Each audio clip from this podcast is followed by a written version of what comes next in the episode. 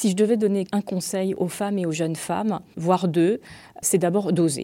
Moi, j'ai toujours osé prendre du risque. Le risque ne me fait pas peur. Bien au contraire, me relancer des challenges, je le fais constamment. Donc c'est vraiment d'oser, d'aller demander. Bienvenue sur Haute Fréquence, le podcast de l'AGFI dédié aux parcours inspirants dans la finance. Pour ce nouvel épisode, je reçois Estelle Castre, la directrice générale de BlackRock pour la France, la Belgique et le Luxembourg.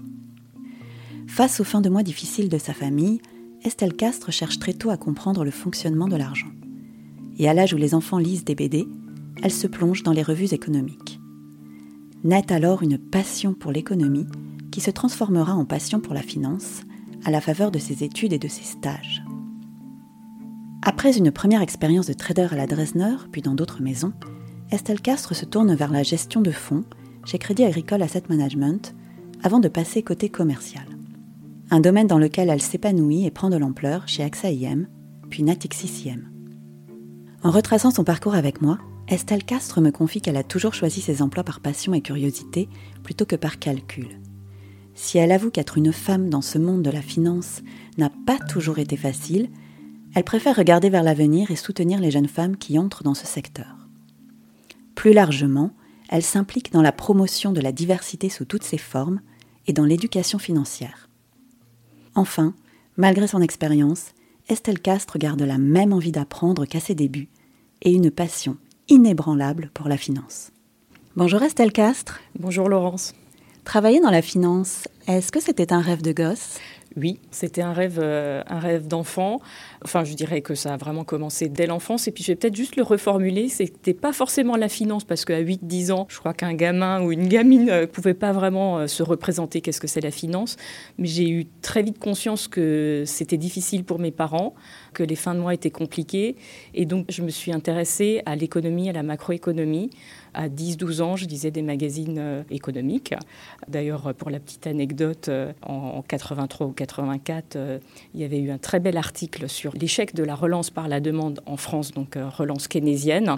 Et j'étais allée le présenter au collège devant mes collègues étudiants avec passion. Et c'est le début de cette passion de la macroéconomie qui est devenue une passion de la finance. Alors vous êtes euh, issu d'un milieu modeste hein, en Alsace, euh, bien loin de, l'univers de la finance. Quel chemin avez-vous emprunté euh, pour arriver dans ce secteur? J'ai effectivement des origines modestes. Mon, père, quand j'étais enfant, était ouvrier dans les usines Peugeot de Sochaux. Il a ensuite évolué vers des métiers commerciaux dans les jeux et jouets. J'ai pris très vite conscience des difficultés financières de mes parents et ça a attisé ma curiosité de comprendre comment l'argent circule, comment l'économie, la macroéconomie a un impact sur les différents pays, sur les secteurs industriels euh, et tertiaires, comment le monde fonctionne. Et en plus, quelque part, ben, le début des années 80, quand j'ai commencé à m'y intéresser, c'est le début de la mondialisation. C'est vraiment l'explosion des marchés financiers. Il y a eu d'énormes transformations, donc je me suis beaucoup intéressée à ça. Et c'est ce qui m'a amené à réfléchir au niveau de mes études et à aller vers euh, des études, euh, alors on parle d'école de commerce, mais en réalité, c'est très large. Hein. Ce qu'on apprend euh, dans une école de commerce, c'est très généraliste. Je me suis spécialisée en finance en troisième année. Et de là, je me suis dit que ça ne suffisait pas avant de rentrer dans le monde du travail et qu'il fallait encore que j'aille plus loin dans cette spécialisation, d'où mon DESS à Sciences Po Strasbourg, qui était un DESS spécialisé en finance à la fois d'entreprise et marché financier, avant de me dire que c'était vraiment les marchés financiers, ma passion, qui ne m'a pas quittée en 31 ans de carrière et qui me fait encore vibrer tous les jours euh, aujourd'hui. Et dans cette passion-là, ce qui est vraiment clé, c'est de continuer à apprendre tout le temps dans ma vie encore aujourd'hui, je m'astreins à ça. Astreint, c'est même pas le bon terme, parce qu'en fait, comme c'est une passion, je ne compte pas mes heures et je trouve que c'est euh, un métier euh, et un monde et un secteur passionnant où on apprend continuellement dirais, des nouvelles classes d'actifs. J'ai découvert euh, les alternatifs à la fin des années 2000, euh, l'infrastructure dans les années 2014-2015. Euh, c'est sans fin, ça me nourrit continuellement, c'est vraiment ma passion depuis 31 ans et je pense que ça ne s'arrêtera jamais. Ça fait aussi le lien avec l'éducation financière. L'éducation financière, on devrait tous en avoir et on devrait euh, tous y passer du temps et mieux comprendre euh, comment placer son argent. Et même quand on n'en a pas beaucoup, il faut commencer tôt. Moi-même, j'ai commencé euh, à placer de l'argent dès que j'ai eu un tout petit pécule au milieu des années 90, donc vraiment dans le tout début de ma carrière, des placements que j'ai d'ailleurs toujours. Après vos études et ceux de SS de finance internationale hein, à Sciences Po Strasbourg, vous entrez dans la vie active. Comment trouvez-vous et choisissez-vous votre premier job? Déjà, euh, j'ai voulu faire énormément de stages dans mes études et des stages payants parce qu'en fait, je me suis financé mes études euh, toute seule. Hein, donc, j'ai bossé aussi en parallèle de mes études. Et donc, je suis tout simplement euh, arrivée dans une, une boîte qui va s'appeler Dresdner Bank, qui a fait l'objet d'un certain nombre de fusions au début des années 90. Donc, je fais mon stage de fin d'études de DESS. Donc, c'est un stage d'un an parce qu'à l'époque, on faisait des stages assez longs. La Dresdner me propose un poste tout de suite à la sortie de ce stage. Et là encore, ce qui est intéressant, c'est qu'on est vraiment dans cette approche de cette passion pour la macroéconomie. Donc je rentre en fait dans la Banque internationale de placement rachetée par euh, la Dresdner Bank, qui est complètement au cœur de ce qu'on a appelé dans les années 90 l'arbitrage ou le trading propriétaire. Donc là, on est vraiment sur l'analyse macroéconomique et comment tirer profit de cette analyse macroéconomique. Et ça, ça vous, euh, ça vous passionne Ça me passionne totalement. L'arbitrage, c'est vraiment cet arbitrage des marchés financiers, de l'économie, comprendre en profondeur, anticiper énormément. Donc ça affûte également mon esprit de curiosité, ce côté euh, continuellement pousser les murs. Et c'est un métier qui me passionne, qui demande beaucoup d'investissement. Donc là, je reviens aussi sur le côté euh, ne jamais lâcher apprendre continuellement, s'éduquer.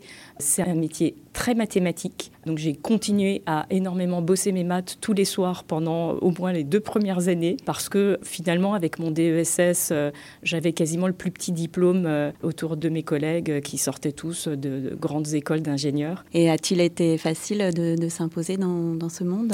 Je pense que j'ai apporté une, vision et un angle assez différent. Et très rapidement, je crois que c'était après euh, même quasiment trois mois de mes débuts de trader, on avait vraiment des stratégies euh, très euh, couvertes. Donc c'était j'achète tel produit, je revends tel autre produit. Tout était vraiment extrêmement millimétré, calculé, très mathématique. Et moi, j'ai justement amené des nouvelles stratégies qui se basaient sur cette vision macroéconomique. Donc c'est le moment, notamment 94, du crack obligataire, 350 hein, BP de hausse de taux en moins de six mois, donc ultra violent. Et cette euh, capacité à la fois à prendre du risque, à savoir bien le gérer, à anticiper les marchés financiers, à avoir cette bonne lecture de la macroéconomie m'avait beaucoup servi à créer finalement de nouvelles stratégies qu'on a déployées après sur euh, toutes les équipes. Et alors, vous restez euh, dix ans environ à la Dresdner. Ensuite, vous rejoignez la BAREP, hein, qui était la filiale de gestion alternative du groupe Société Générale, pour y être à nouveau trader. Puis vous intégrez euh, Crédit Agricole Asset Management, où vous devenez gérante de fonds monétaires dynamiques. Comment abordez-vous ce, nouveau métier de gérante obligataire? Passer de trader à gérant, c'est vraiment de passer aussi du monde de la banque à l'asset management. La très grosse différence, c'est d'abord que quand vous travaillez en banque, donc en arbitrageur, vous faites de l'argent pour votre banque. Lorsque vous basculez du côté de la société de gestion, vous gérez l'argent pour le compte de clients que ce soit des clients institutionnels et des particuliers. Donc vous avez une nouvelle responsabilité qui est quand même importante à endosser. Donc ça, c'est vraiment la découverte de ce nouveau monde et de gérer l'argent pour le compte de clients qui, quand les performances ne vont pas bien, ne se gênent pas de vous appeler. Comment vivez-vous cette expérience ça, ça, vous plaît de passer dans ce monde-là Le monde de l'asset management, je l'ai euh, tout de suite vraiment adoré parce que encore une fois, donc cette passion de la macroéconomie, on la retrouve complètement dans le métier de gérant. On accompagne des clients avec des investissements plus ou moins longs. Donc là, moi, je faisais du monétaire dynamique, donc c'est plutôt du court terme.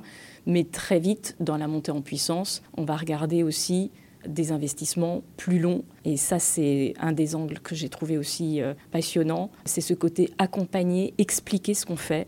Moi, j'aime beaucoup transmettre je dirais que je découvre ce nouvel environnement, je tourne la page de la banque et je ne me suis jamais reposé la question de retourner en banque. Et en 2007, vous tournez une nouvelle page en quelque sorte, hein, puisque vous rejoignez AXAIM et vous passez côté commercial. D'abord sur un poste de spécialiste produit obligataire, puis de commercial senior. Pourquoi ce changement de métier et comment le vivez-vous? D'abord, c'était tout simplement une, opportunité. Et je pense que ça caractérise d'ailleurs bien ma, carrière parce qu'en fait, je n'ai jamais changé de métier en me disant il faut absolument passer par certaines fonctions pour grandir. J'ai toujours choisi mes métiers par passion et curiosité. Et de ce métier de gérant où vous expliquez aux clients ce que vous faites, le pas est très facile finalement vers la responsabilité d'une équipe de spécialistes produits parce que vous restez dans ce métier de gérant. Vous expliquez aux clients qu'est-ce que les gérants font. Vous pouvez déjà endosser ce rôle puisque vous avez vous-même été gérante et que vous pouvez expliquer d'un point de vue vraiment technique l'expertise concrète de ce que les gérants font, l'exposition des différents profils de fonds obligataires, de fonds monétaires. Et puis naît ce goût de la relation avec les clients.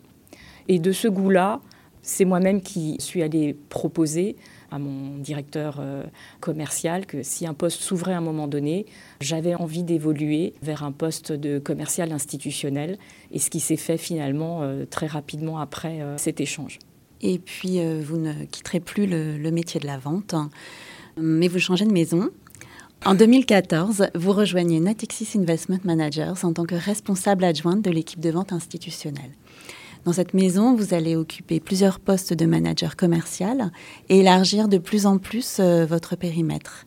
Comment s'est faite euh, cette montée en puissance? Vous l'avez un peu dit avant, mais comment avez-vous euh, construit ça?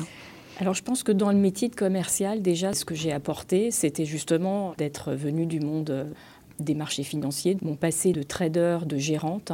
J'avais envie d'apporter à la fois une meilleure préparation technique, donc vraiment du côté asset management, c'est-à-dire compréhension des classes d'actifs en profondeur, mais également une meilleure compréhension des clients.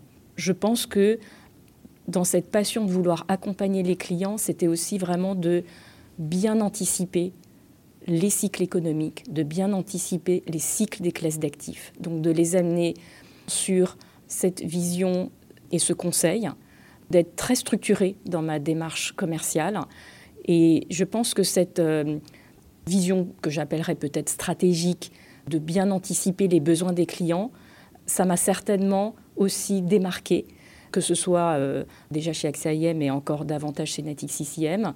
Donc je suis arrivée en fait euh, avec un rôle de quasi entrepreneur chez Natixis puisque on me confiait la charge de créer une équipe assurance, donc couvrir des clients français assureurs. Donc j'ai constitué une équipe en 2014. Et fort de ces succès, au bout de deux ans, deux ans et demi, on me donne la responsabilité finalement de tout le segment client dans le monde. Très vite après, on me donne d'autres responsabilités supplémentaires, de reprendre la direction de l'ensemble des équipes commerciales d'Europe francophone, puis du segment client institutionnel dans le monde. Je rentre également à l'Exco de Nîmes. Voilà. Donc cette vision stratégique, elle ne m'a pas quittée.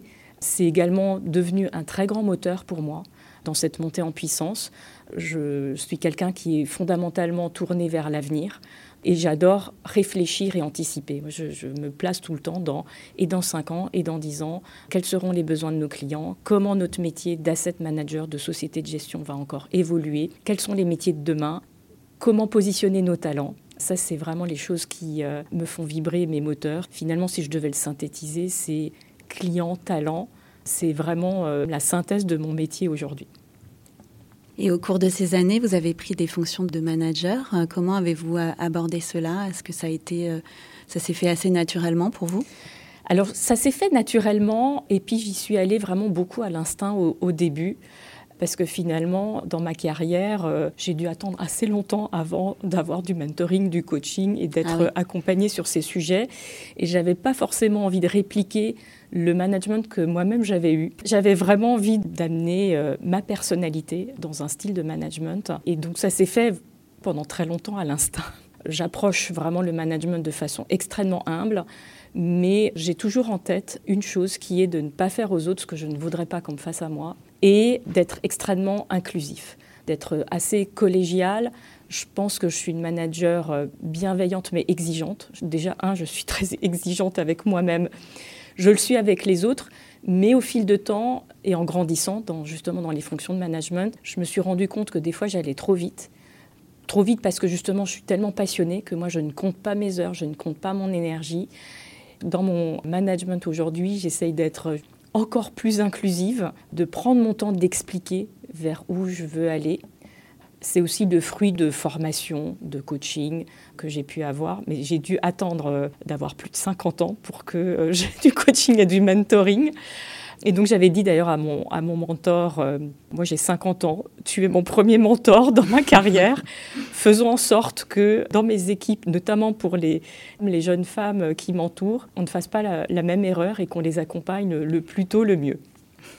Alors justement, vous m'avez dit un jour que vous avez payé le prix d'être une femme pendant 20 ans sur euh, les 31 ans que compte votre carrière.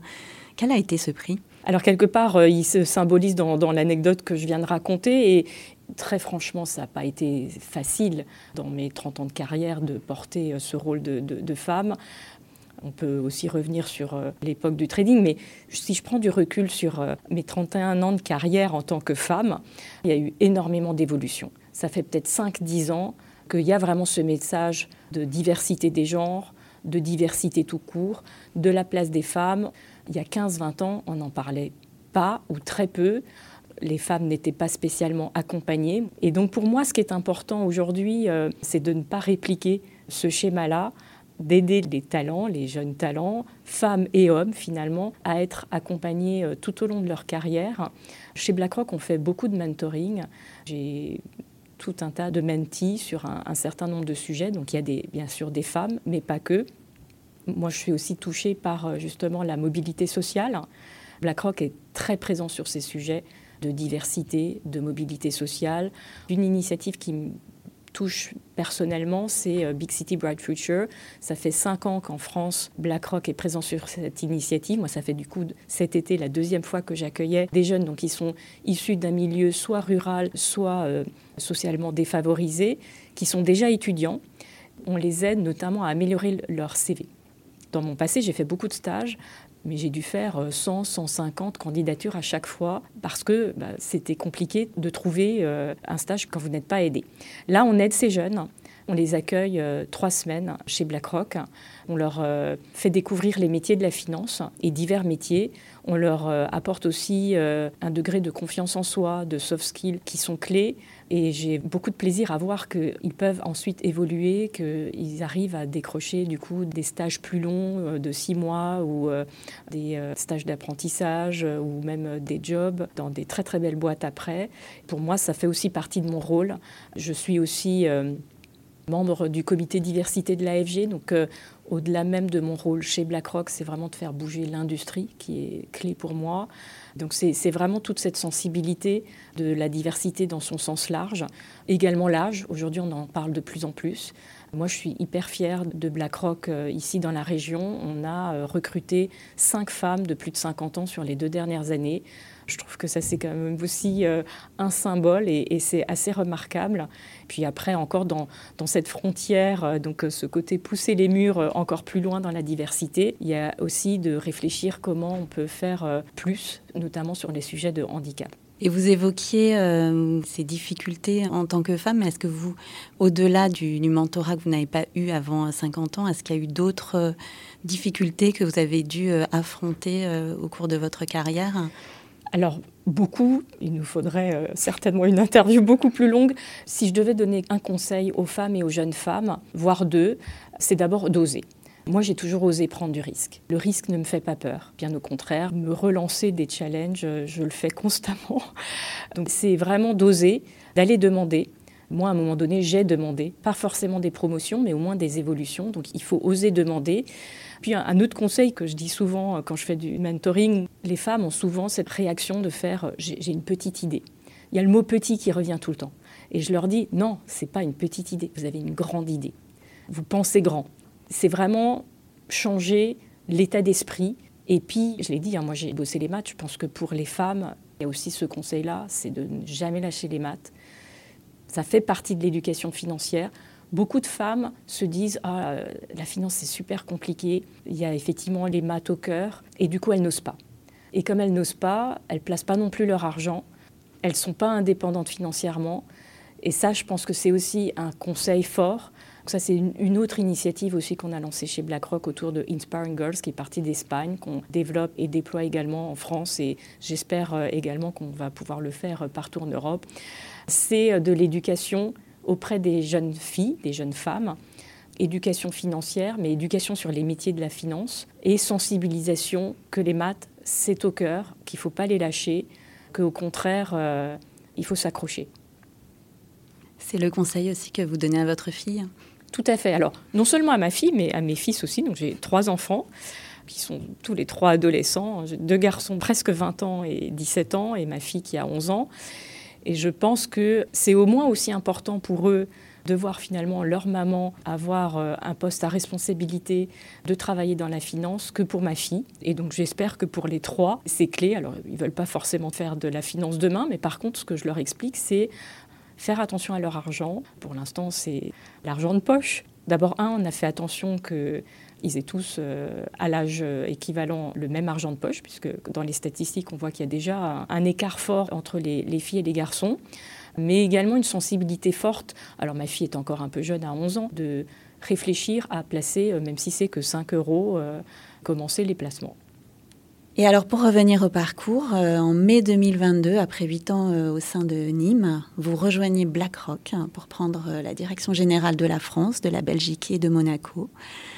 C'est une fierté pour vous de diriger euh, l'un des bureaux de la plus grande société de gestion au monde? Oui, tout à fait. C'est une, grande fierté.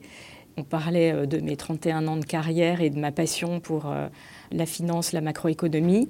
Le motto de Larry Fink, c'est Student of Market toute ma carrière a été finalement une carrière qui a suivi le côté student of market, c'est-à-dire que je continue à, apprendre tous les jours je suis très largement nourrie de toute la recherche que BlackRock fait sur euh, énormément de sujets.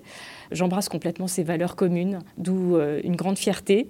Et puis BlackRock a annoncé ma nomination à ce poste de directrice générale le, 8 mars 2022. C'était une date très symbolique, la journée de la femme. Et pour moi, l'autre fierté, ce jour-là, c'est aussi tous les messages de bienveillance que j'ai reçus de tous les gens que j'ai rencontrés dans mes 31 ans de carrière. Ça m'a énormément touchée la date euh, restera pour moi gravée euh, dans mon esprit. C'est donc, oui, une, très grande fierté. Et alors, Estelle, euh, entre votre passion pour les marchés, vos fonctions qui doivent être très chronophages, comment occupez-vous votre temps libre s'il vous en reste? Quand on a un poste à responsabilité comme directrice générale euh, chez BlackRock, c'est un poste qui prend euh, beaucoup de place et, beaucoup d'énergie, mais je le fais effectivement avec passion et, je travaille beaucoup. J'ai peu de temps, donc euh, le peu de temps qui me reste, je le passe avec ma famille.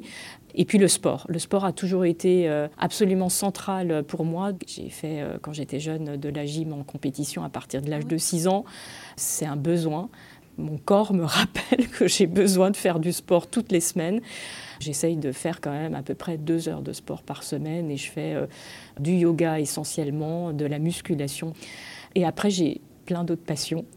Et j'ai voulu euh, que mes enfants, qui sont dans cette nouvelle génération du digital, aient aussi cette vision de la créativité, du côté manuel. Donc je passe euh, maintenant avec ma fille, puisque mes, mes, garçons sont grands, mais du temps à fabriquer des choses nous-mêmes.